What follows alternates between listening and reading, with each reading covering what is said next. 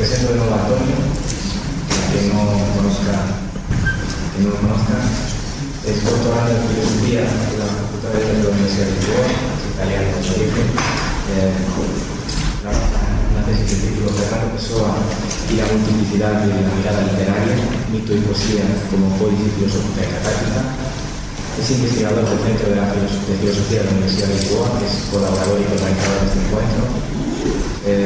Ha sido becario de Instituto Camões y la actualidad es becario de la Fundación para la Ciencia y la Tecnología portuguesa.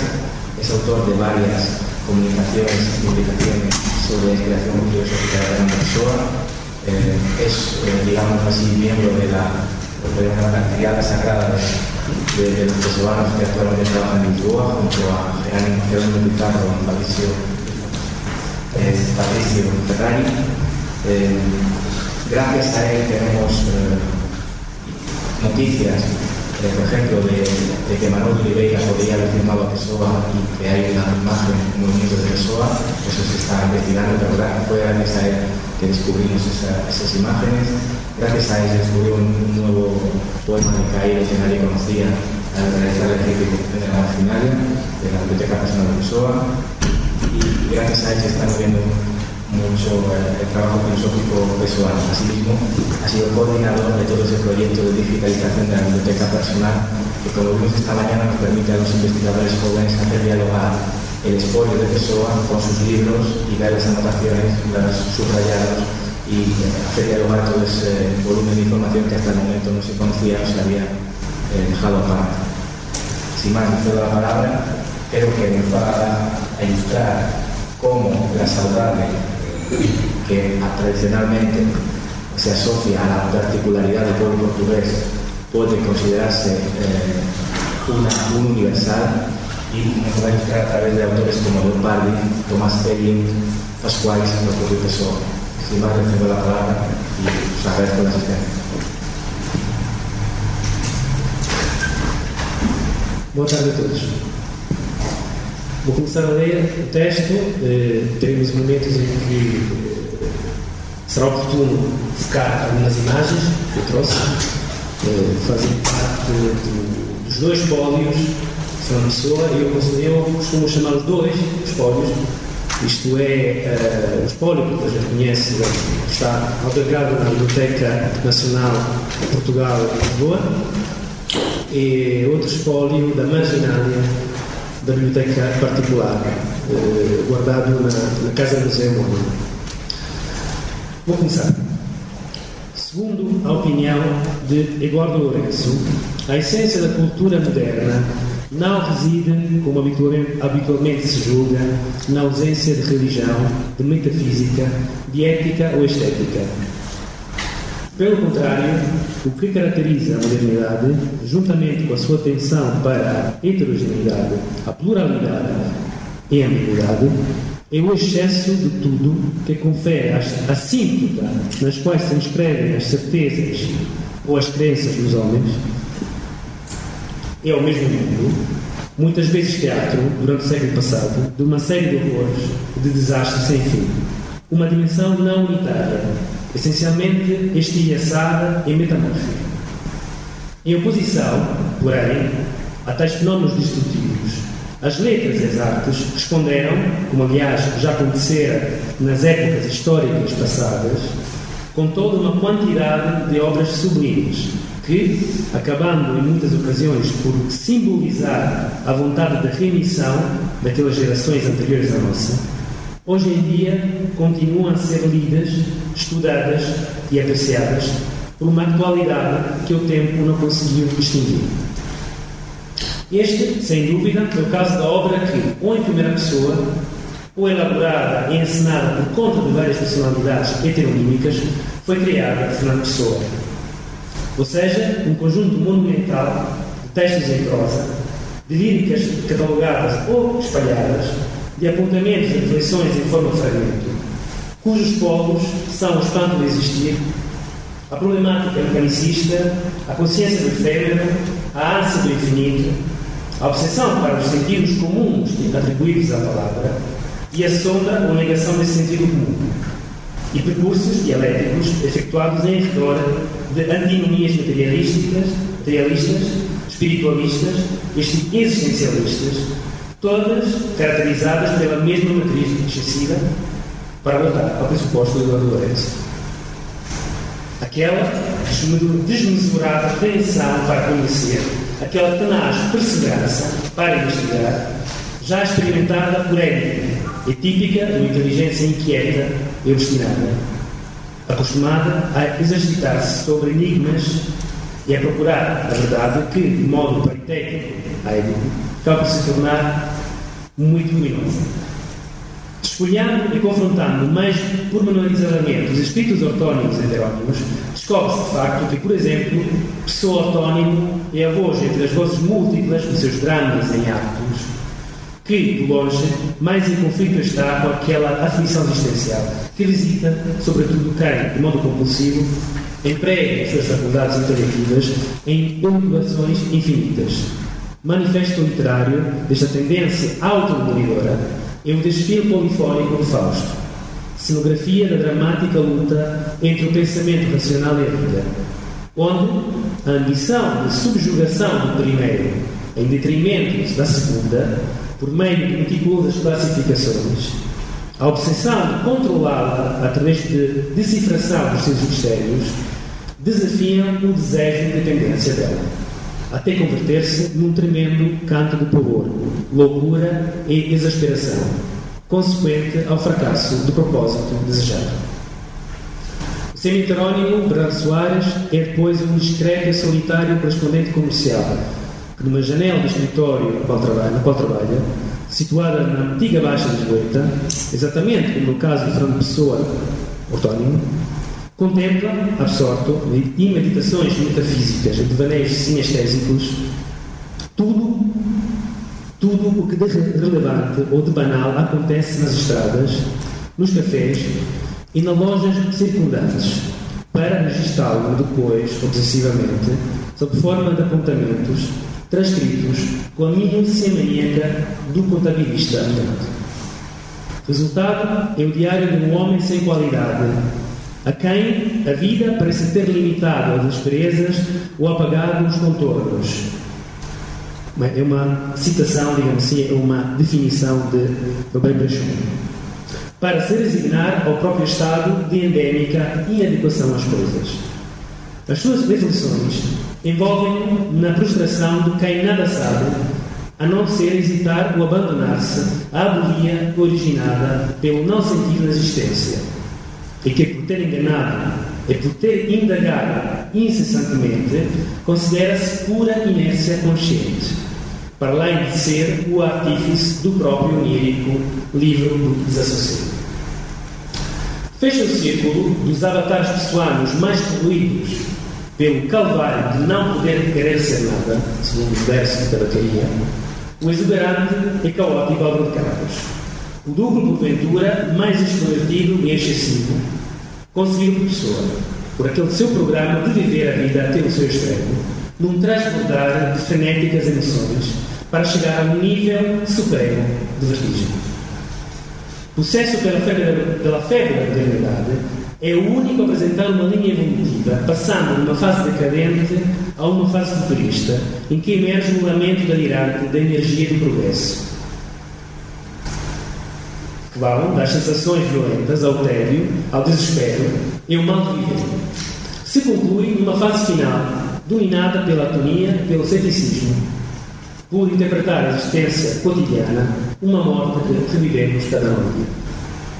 Por causa desta alternância nas suas produções artísticas, entre momentos de concitado entusiasmo afetivo e estados de indomável angústia, diversos críticos literários não hesitaram em enquadrar Fernando Pessoa o homem foi pessoa e as, e as obras a ele afiliadas como uma expressão de uma mente, embora genial, absolutamente esquizofrénica, lacerada por contínuas perdas afetivas pela obsessão do fracasso.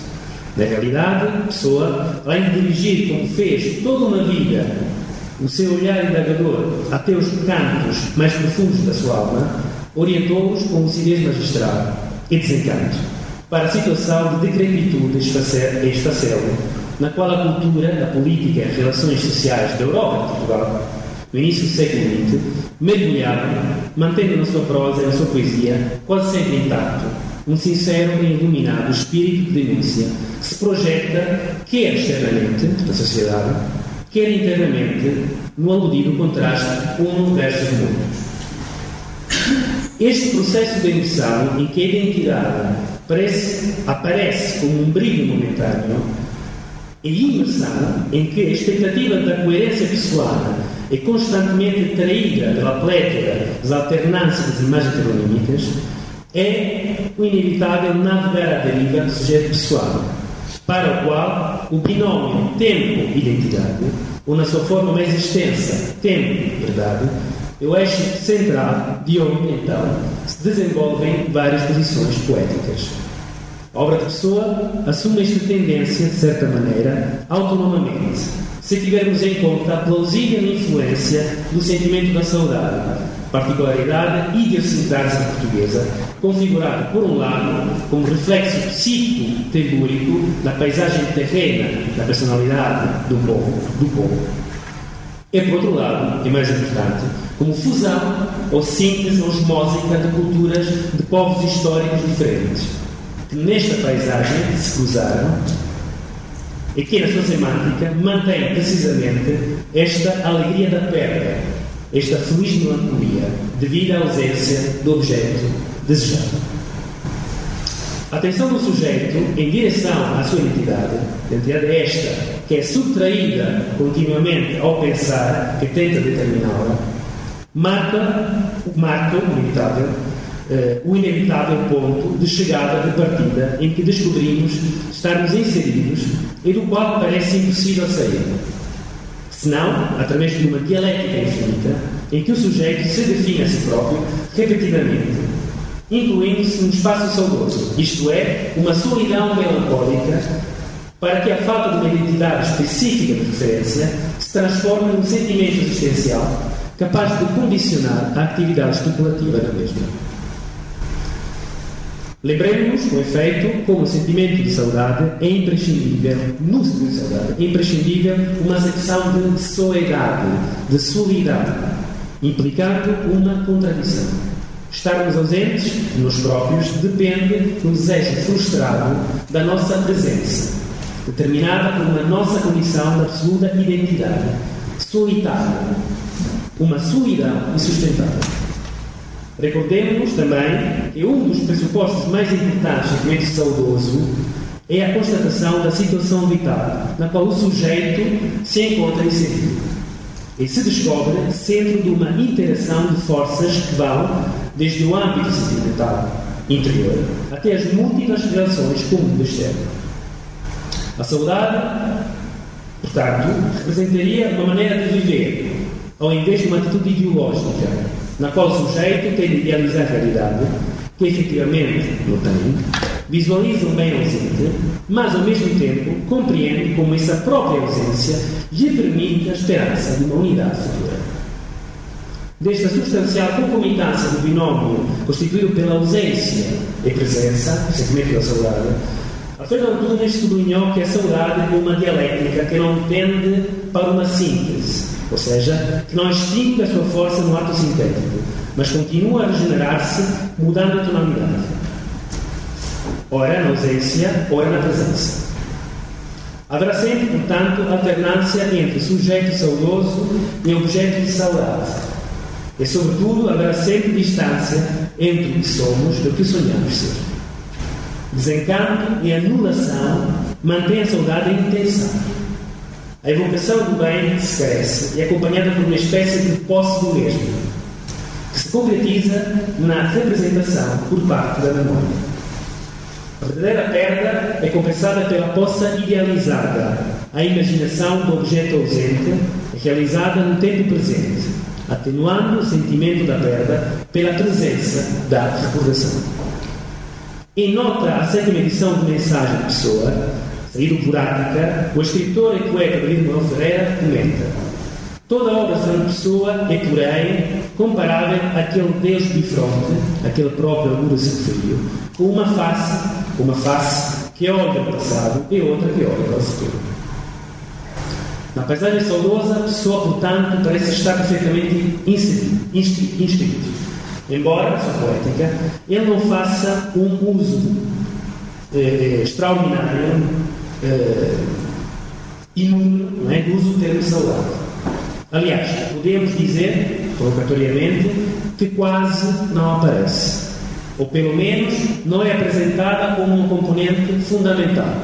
Pelo menos aparentemente.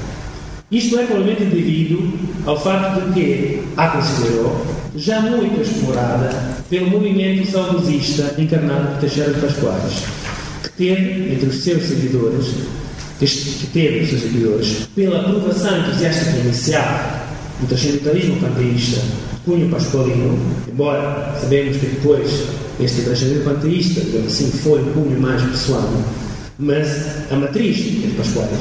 Portanto, durante os tempos, teve dentro dos seguidores o mesmo pessoa, na qualidade de colaborador da revista Área, manifestação, e manifesto nesse caso, da ideologia representada pelo grupo da Renascença Portuguesa.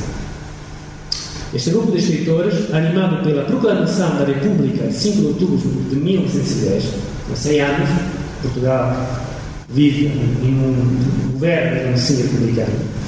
Alguns anos mais tarde, Pessoa estimará um evento da República totalmente prejudicial para o destino de todo o país. Portanto, este grupo, a partir da cidade do Porto, tentou redescobrir o valor da ação nacional através do profetismo de um ressurgimento em nome daquela alma lusitana, cujo núcleo teria sido representado pelo próprio sentimento da saudade. Pessoa sentiu-se atraído pelo movimento e integrou publicamente em 1912. Mas a sua participação, embora então confiante, não é tão incondicional como, por exemplo, aquela do filósofo criacionista Bernardo Coimbra, o de Álvaro Pinto, especialmente Pascoais. Na verdade, a experiência acaba em 1914, por causa da recusa de publicar na revista o seu drama estático Marinho. Apesar do uso limitado do termo, é indiscutível que a poesia da saudade entra por direito na obra pessoal, convertendo-se, contudo, em independente e capaz de tomar uma direção que não faz disso um emblema nacional mas sim um fulcro em torno do qual se colocam perspectivas diferentes, à luz daquele caráter peculiar da saudade, ou seja, fundado na situação vital, o momento de existência. Nesse sentido, há saudade apenas quando alguém, quando alguém que experiencia.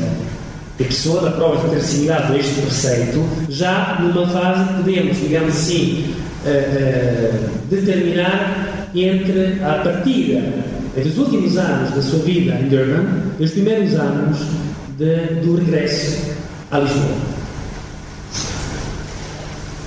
Este, eh, digamos assim, página é uma página de um livro presente atualmente na biblioteca particular de Edward Dowden, Life of Percy Bysshe Shelley. Shelley. Uh, temos, se calhar, não temos era suposto ter aqui uma imagem mais ampla do detalhe lá em cima. Uh, o Pessoa escreve, de forma, digamos assim, escreve em lápis, a lápis, a palavra com esse bocado, digamos assim, uh, mal, mas não, está escrito saudade. Porquê ele escreve saudade? Porque primeiras linhas desta página são um relatório que não, não faz Shelley, mas é atribuído a Byron. Houve um encontro entre Byron e Shelley, e certo ponto, digamos assim, neste encontro, Shelley parece, digamos assim, exultado a uma, perante uma pergunta não muito importante, digamos assim, eh, de Byron, parece não ter respondido. Uh, portanto, Shelley doesn't know answer. It is a thunder without rain the form of the uh, ai, não consigo ler aqui. The form of the vamos ver está para aumentar isto? The form of the sun, the sun without heat or light as any familiar object might be shores of its best attributes, and I listen with unspeakable melancholy that yet is not all pain. Portanto, a sensação de sentir uma espécie de melancolia incomunicável, que ainda não é dor, é aquilo, digamos assim, que, que diz, aqui, digamos assim, exprime Byron perante essa situação de, de como é dizer, de, de, comunhão entre a ausência do espaço do céu e a situação de, do tempo que estava a eclodir, o tempo climático, climatérico pessoa, é de forma um bocado ingênua, considera o sentimento de Byron saudade. É curioso porque, embora uh, uh, não seja, digamos assim, uma, uma verdadeira aproximação, não estamos, nesse caso, dentro da condição existencial da saudade verdadeira, portanto, pelo menos não estamos ainda a falar da saudade dos saudistas, das quais a pessoa escreve saudade e, até agora, hum, pelo meu conhecimento da, das marginália da biblioteca particular, eh, é a única vez que a pessoa se refere, ou seja, uh, transcreve esse termo, saudade.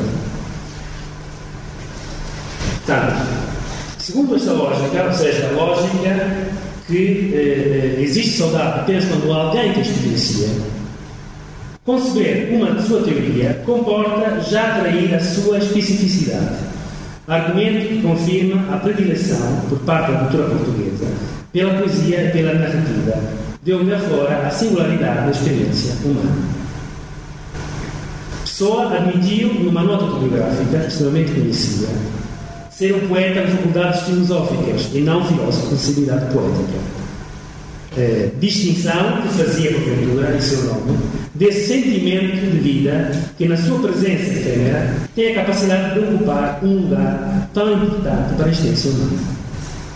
Ao mesmo tempo, se a escolha revela uma tentativa poética de permanecer fora de qualquer ordem possível sistemática metafísica, um termo sempre usado no sentido pejorativo, seus poemas preservam um sabor filosófico o gosto do raciocínio subtil, mais do que uma rendição ao sentimento.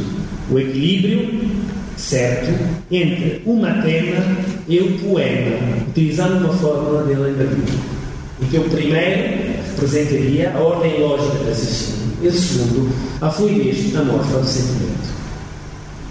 Supondo que se pode colocar uma linha divisória entre a experiência poética e filosófica, Acreditamos, no entanto, que o nosso autor, a reflexão acerca do sujeito, requer tomar uma consideração, em consideração, o sentimento de saudade com todas as suas implicações, uma vez que este seja assumido como o único campo possível, dentro do qual a poesia se orienta.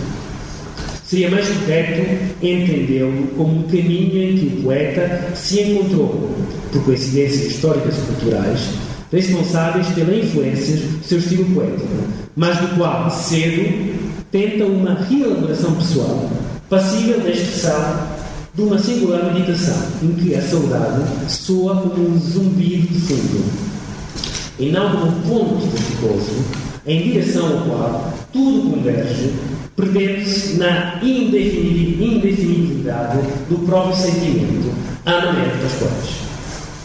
Ter evocado em mais de uma ocasião o nome do barco vidente das sutilezas da natureza, a expressão é Pedro Teixeira da Mota, originário do Grande, os quais, sem ter dedicado um adequado estudo retrospectivo, encoraja-nos para a definir com maior perícia alguns dos aspectos mais importantes da interpretação pascualina, sentimento de saudade. Joaquim Teixeira de Pascoais viveu sempre para a escrita, numa expansão tremenda de sentimentos, imaginação e consciência, animando a natureza visível e invisível, sentindo em tudo instintos, emoções e princípios, numa unidade universal. Entre os textos doutrinários de Pascoais, alguns preferidos em conferências que, sem serem tão flamejantes na retórica, mesmo assim despertaram aspirações, fundavam comoções e iluminavam, o gênio português, na sua expressão filosófica, poética religiosa, um texto de 1912 de Teresa, depois aprofundado no 18 e 19, com os poetas principais, digamos assim, é, de veras, significativo acerca das qualidades e especificidades, especificidades, especificidades da alma lusitana, da sua língua, dos seus poetas, na Europa no mundo. Aí expõe a sua concepção saudosista da alma portuguesa. Numa frase, o desejo é a parte material e a lembrança é a parte espiritual da saudade.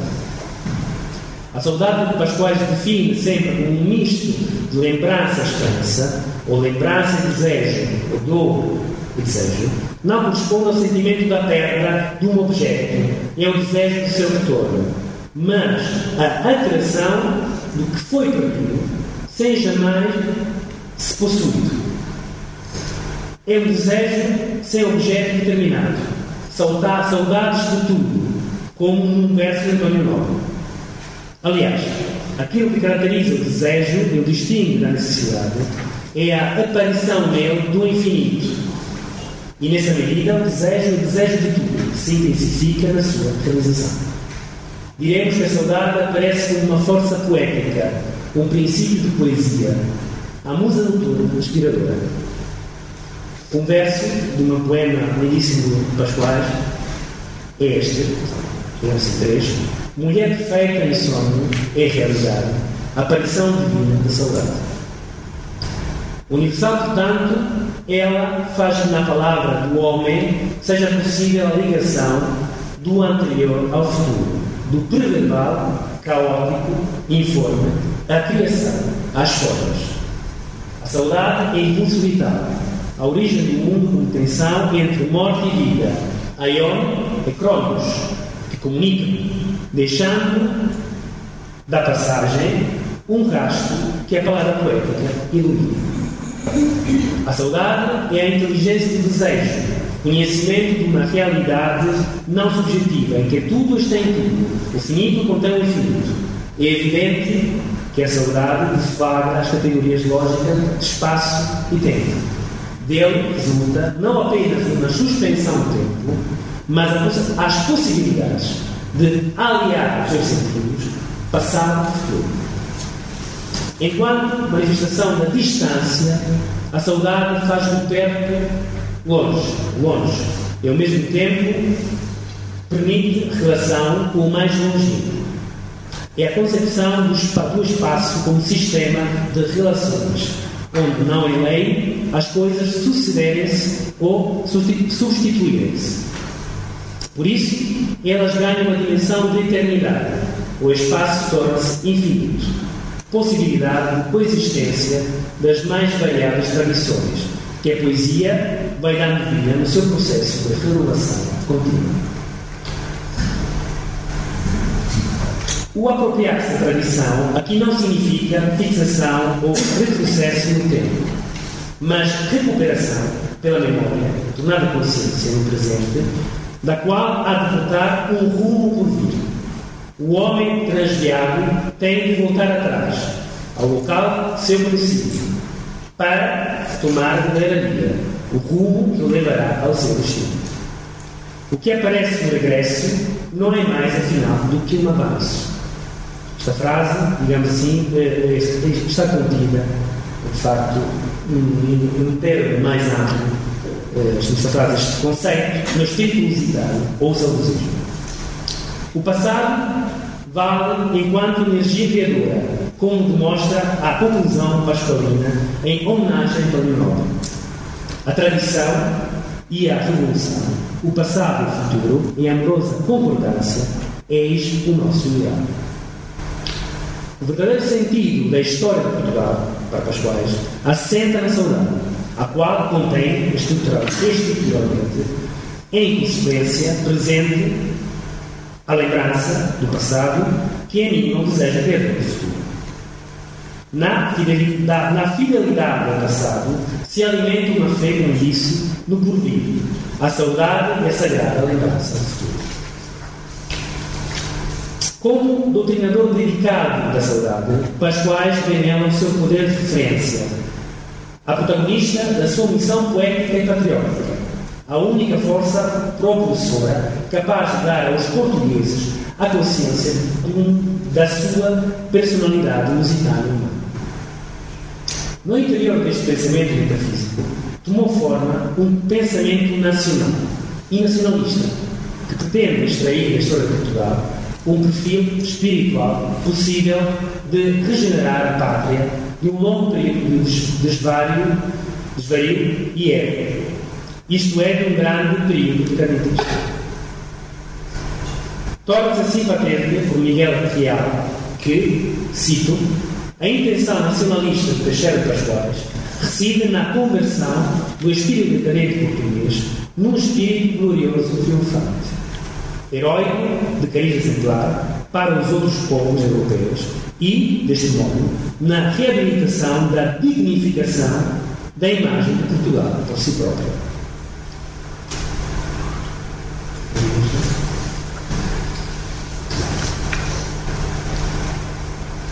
Parece que tenho que reduzir o meu, a minha intervenção. Portanto, eh,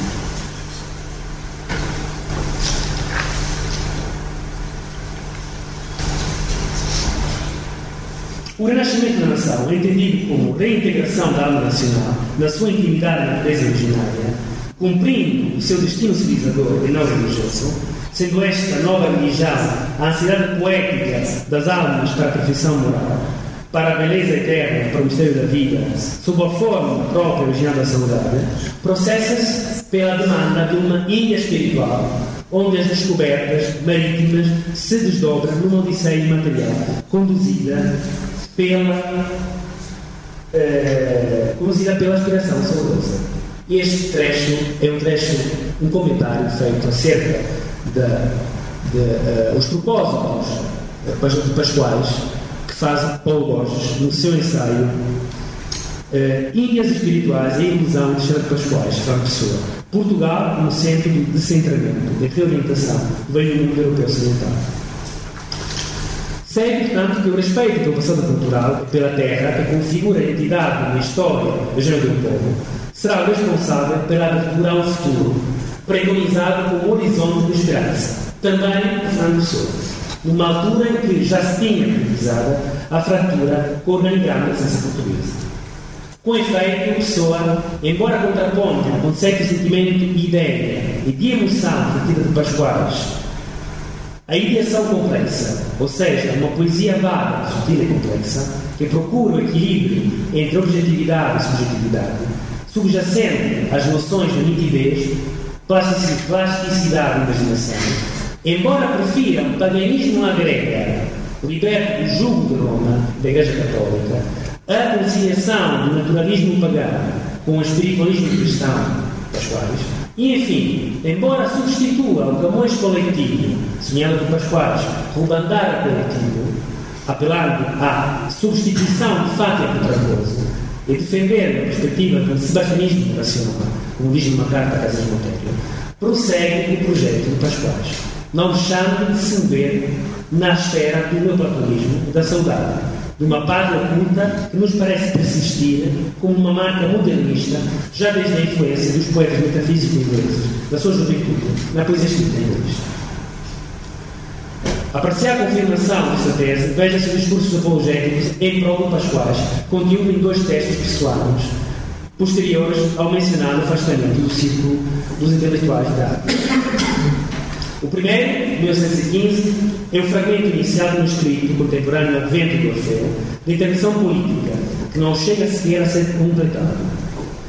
Mas foi publicado postumamente com o título Carta a um Herói Estúpido. Pessoa organiza vários esboços desta carta em reação à chegada de um herói de guerra, chamado Francisco Xavier de Aragão, que lutou no sul de Angola, em dezembro de 1914, contra as tropas alemãs que invadiram o território então colônia portuguesa. A pessoa terá lido uma notícia do regresso do herói e a sua respectiva entrevista ao Jornal da Capital, 24 de agosto de 1915. Nela, Aragão fala do seu cativeiro de sete meses na cidade angolana de Naulida, exultando ao mesmo tempo a entrada de Portugal na Grande Guerra ao lado dos aliados para negar a afronta alemã. Leamos Pessoa, texto extenso, mas pena. Acontece que, enquanto estas sinistras coisas passam nas ruas das praças, Outras se preparam lentamente na divina sombra das águas. Assim é que, pouco tempo depois da proclamada República, apareceu no Porto a Renascença Portuguesa. Núcleo eh, nucleou essa instituição florescente em torno ao ato pensamento português do poeta de Xera Pascoais. Desviou-se depois, de certo, do seu nítido primeiro intuito. Abandonou a flagrante intenção portuguesa com que começara. Mas, no fundo, essa intenção ainda existe. Enquanto existe a grande lusitana de Pascoais, tal corrente, creio, existirá. Sem plena consciência, é certo, mas com um sagrado instinto patriótico, Pascoais e os que seguiram, os que o seguiram, procuraram chegar ao conceito português da vida. É a primeira tentativa que um gênero se faz em Portugal. Que se fez em Portugal. Os poetas da Renascença puseram-se a elaborar como poetas, por certo, mas pelos poetas de que estas coisas começam, uma atitude perante o sistema do universo, que se revelasse portuguesa inteiramente. Com efeito, não há outro problema hoje de mais importância do que o de criar uma alma portuguesa. A antiga alma nacional, mesmo que ainda existisse, já não se. É preciso, para que haja um Portugal novo, haver uma nova portuguesa, para que possa haver uma política nacional, uma cultura nacional. Qualquer coisa nacional, seja o que for, o primeiro passo a dar é espiritual. É criar aquela fonte nacional de onde essas coisas todas, depois, inevitavelmente, partirão. Segundo o testemunho, resumidamente dos meses finais de 14, trata-se de um breve fragmento conclusivo de um documento titulado Sebastianismo, sobre a. E é, se é possível, uma fonte ainda mais, mais tangível da profunda admiração nutrida pela extraordinária carga transcendental da saudade pascoliana.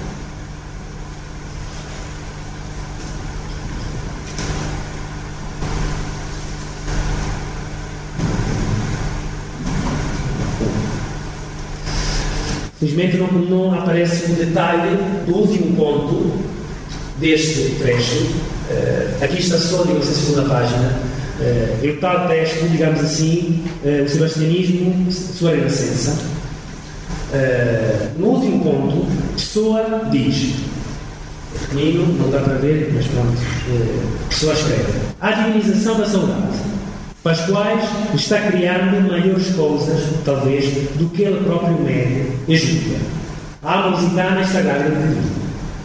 Os 14 volumes da autoria de Teixeira Pascoais, albergados atualmente na Biblioteca Particular de São Pessoa, muitos deles publicados nas décadas dos anos 20 e 30, ao invés revelam como interesse do poeta de mensagem para o parcialismo não se limitou a períodos.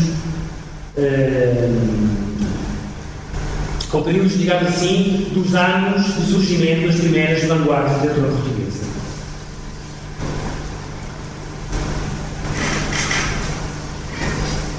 E aqui temos uma imagem que tem a ver, digamos assim, com o livro, naturalmente, não pertence ao Pascoais, mas pertence ao Giacomo Leopardi.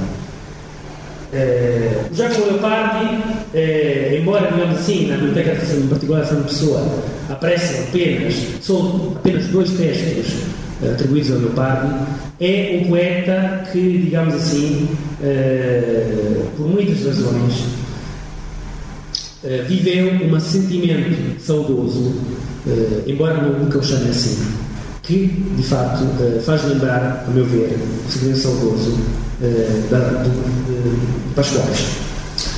Mas a importância do Leopardi nesta minha tradição é dupla.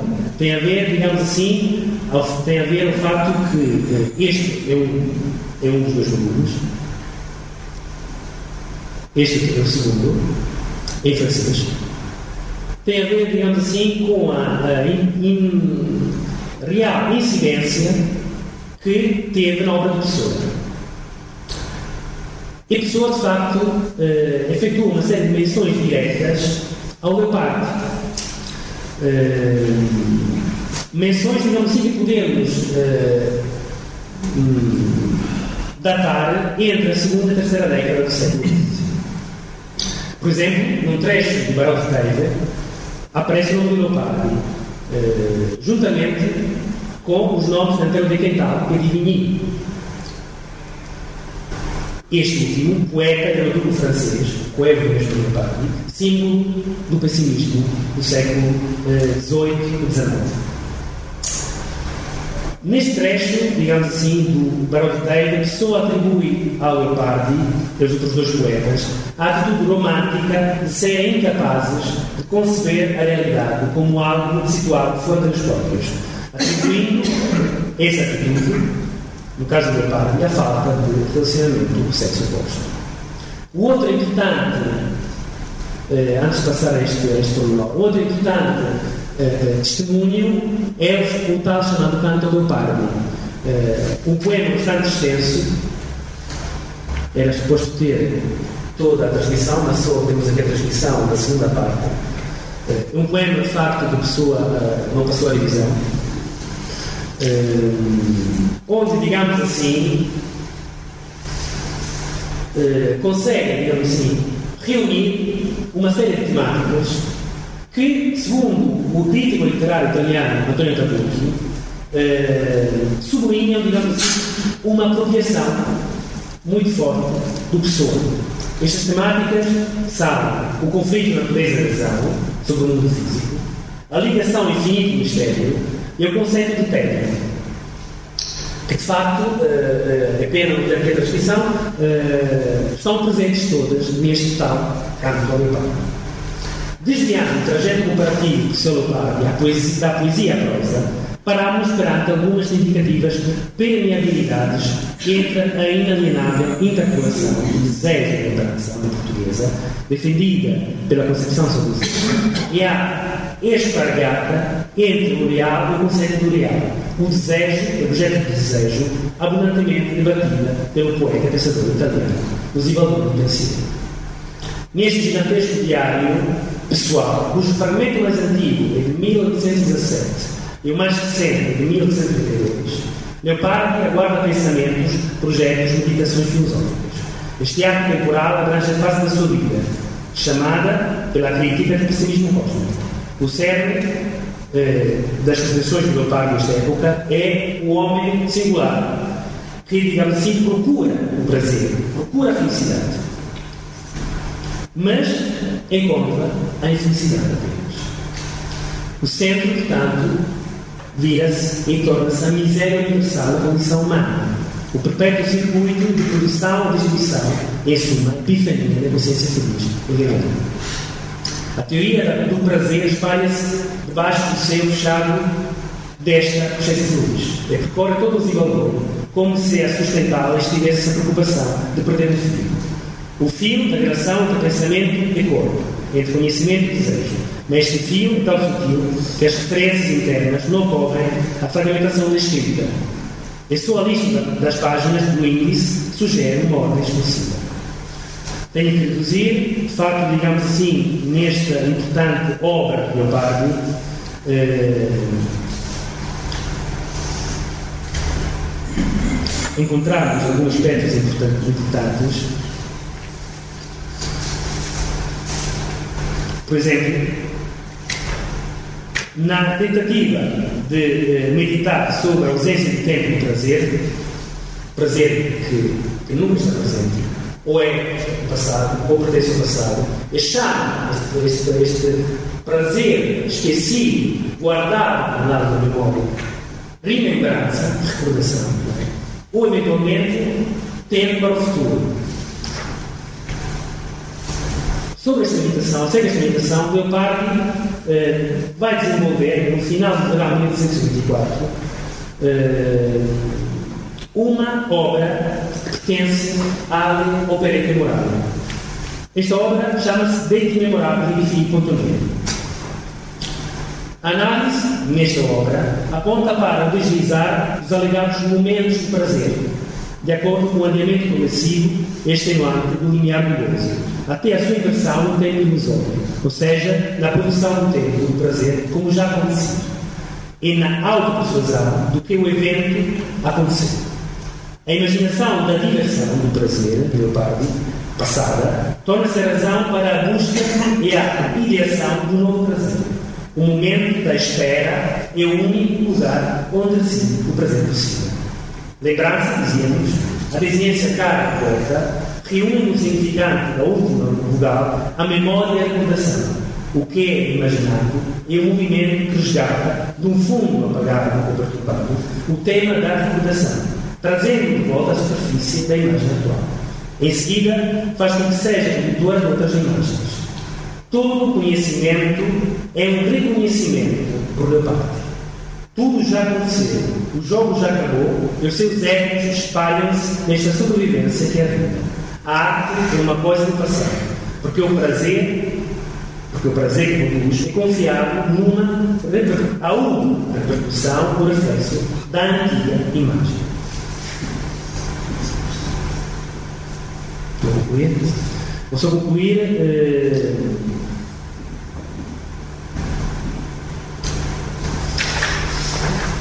A lisura, o definitivo, o vago, que acompanha cada redação, são conotações específicas do poético.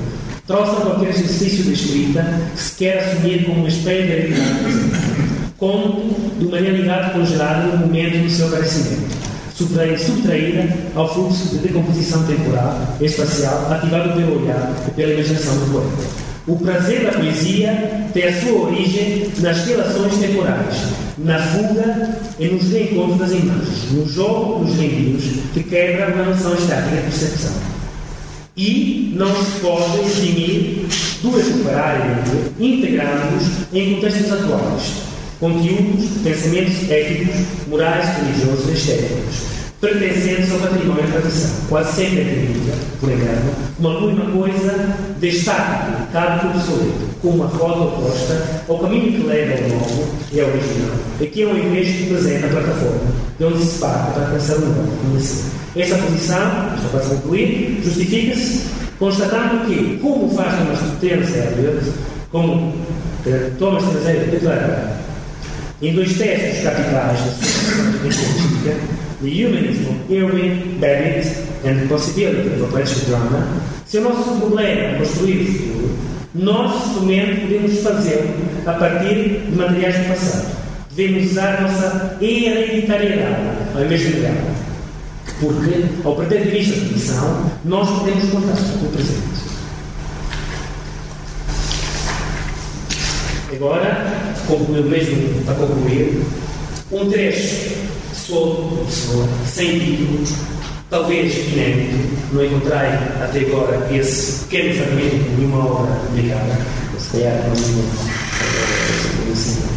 no descobrimento, o Paulo podia jogar confirmar. A pessoa escreve, alguns, na, na sua vida, não. Imortais são aqueles cuja alma, depois da morte, encarna em toda a humanidade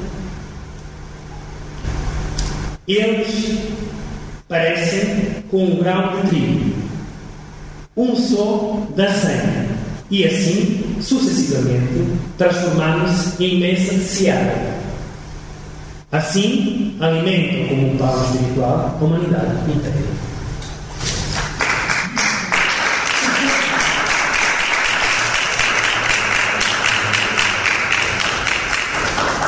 Le pido disculpas, Antonio, no me gusta hacer de policía con el tiempo, pero tenemos que presentar el libro a las ocho y media y recoger los bancos. ¿Alguna pregunta? Tiempo para una pregunta. Siquiera para felicitar al profesor Antonio Javier y también al profesor Daniel Duarte, que creo que lo han hecho bien, mucho. Por cierto, es un ambiente muy, muy visual, muy heteronímico un italiano que habla espléndidamente portugués y un portugués que se expresa magníficamente en castellano, probablemente.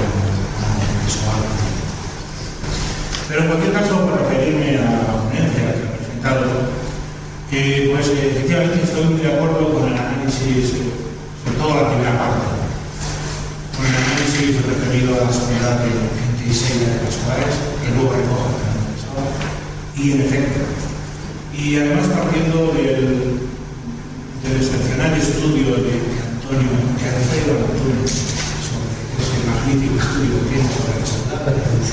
Y en efecto, todos ellos vienen a, propio ponente, que acaba de decir, vienen a subrayar la, la singularidad de la, la irreductibilidad de la decir, la saudade no puede referirse, no es comparable a la morriña o a la añoranza catalana o a la melancolía castellana, no sé, es singular. Entonces, en la medida en que es reductible y que es singular, ¿cómo podemos hablar de universalidad, universalización de la saudade? de oxímoron, no es un, algo paradoxal, que por otra parte también muy propio del pensamiento urbano, y finalmente acaba. Y es además que Fernando Pessoa tiene un verso en un poema, conocemos, que dice exactamente esto. Eh, saudade solo, perdón, es una traducción así sobre la marcha, y dice, saudade solo la tienen los portugueses, porque solo ellos tienen la palabra para decir que la tienen. Sim, uh, agradeço pela intervenção. Vamos ver. Uh, o título da Universalização da Saudade, em parte provocatório, em parte visa uh, focar sobre a mensagem de, daquilo que é uma certa interpretação saudosa do conceito de saudade. a universalização, no meu caso, tem muito a ver com o projeto, programa de renovação cultural do Pascoais como eu tentei interpretar, tentei manifestar, com as quais não se limitava apenas a, a falar de Portugal. O objetivo das coisas é a renovação humana, espiritual, todos os homens. Né? Nesse sentido, pessoa segue os pais. É, digamos assim, é, a recuperação do, do paganismo, mesmo do sebastianismo, do sebastianismo que falar sebastianismo do neopaganismo ligados a a área uh, galaica portuguesa seria muito, uh, significa mesmo que significaria limitar a, a, a, digamos assim, as consequências da grande mensagem que está atrás deste, destes, digamos, digamos assim. Uh, o, uh, o limite destes grandes autores não era um território geográfico, era o mundo inteiro, era, digamos assim, era, de facto o mundo global. Uh, para não esquecer, digamos assim, que atrás disso, sobretudo em pessoa, temos uh, um mito do Quinto Império. É o Quinto Império, digamos assim, é naturalmente identificado com Portugal, mas é um Quinto Império que não é o Império que domina com as forças, que domina que consegue, digamos assim, é criar uma irmandade entre as pessoas. Uh, naturalmente, visando alguns princípios fundamentais que a pessoa, ao longo do tempo, conseguiu, digamos assim, fortalecer, às vezes até modificar. Uh, mas é verdade, uh, o, uh, o começo é um começo português. É um núcleo português, ou seja, a, a faísca portuguesa. Mas uma faísca que depois deve terminar no fogo, uma fogueira que não se pode limitar a Portugal. Por isso, o tempo de, de, quando falo de universalização, falo nesse sentido. Sobretudo, o sentimento, a saudade, o sentimento, digamos assim, é como uh, se pode definir, digamos assim, uma espécie de uh, mantra, é? que é repetido e cria uma espécie de eco, de expansão, é? que é advertida pelo corpo inteiro, então naturalmente é o símbolo sujeito e o mundo inteiro. Portanto, seguir este caminho, este mantra da saudade, aproxima, a meu ver, a nostalgia, que indicou outras expressões da melancolia, que são presentes em muitos autores da romântica ou pós-romântica, que naturalmente não se aproxima, a meu ver, uh, para as quais a sua parte. Infelizmente, não tive tempo de falar abundantemente a questão também da solidão da nostalgia em meu parte, mas é, é, o digamos assim, não, não, perde, não perde, digamos assim, esta, esta rota da, da, da de, digamos assim, deste impulso vital que está atrás, digamos assim, da nostalgia, que, o sentimento de perda, que é um sentimento, digamos assim, que está sempre a, a avisar o sujeito sobre uh, aquilo que é a própria condição humana. Não é uma, uma missão interna que se conclui, que deixa o homem num, estado de pessimismo apolítico apenas, mas um pessimismo cósmico, porque é o sujeito que se mistura, digamos assim, que se, que se funde com a natureza. Portanto, esta é a mensagem que os pais.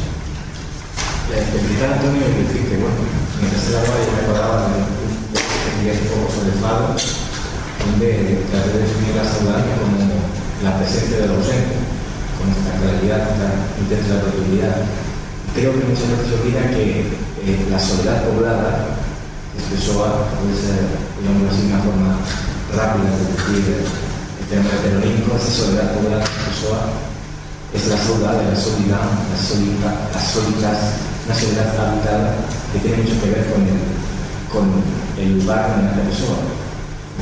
La heteronimia necesariamente tenía que haber sido, tiene que haber sido portuguesa. Por eso, porque la soledad es eh, la presencia de los y por tanto la lógica era clitia, de así, de Pessoa, donde todo se hace nada, tiene que hacer ese espíritu saudoso donde eh, lo ausente se hace totalmente presente y lo recordado está vivo, está presente, se habita el mundo. Y por tanto creo que, que tiene todo el sentido hablar de eso. Bueno,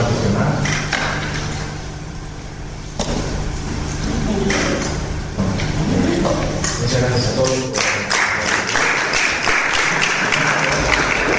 Una jornada prácticamente española, la sesión de, Bruno, hablará Ofelia, que bueno, Julia, Yo soy Julia. Julia, yo mismo intentaré hacer lo mejor posible. Eh, Pedro, que de alguna manera tenemos agradecer que, esté aquí y al que quiero, digamos así, homenajear a nuestro modo humilde por ser el primer español filósofo que se fijó en Pessoa, eh, Javier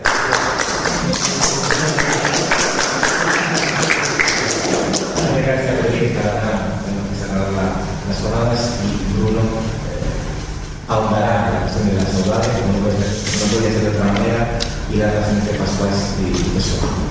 Muchas gracias a todos y os veo en la presentación si. Muchas.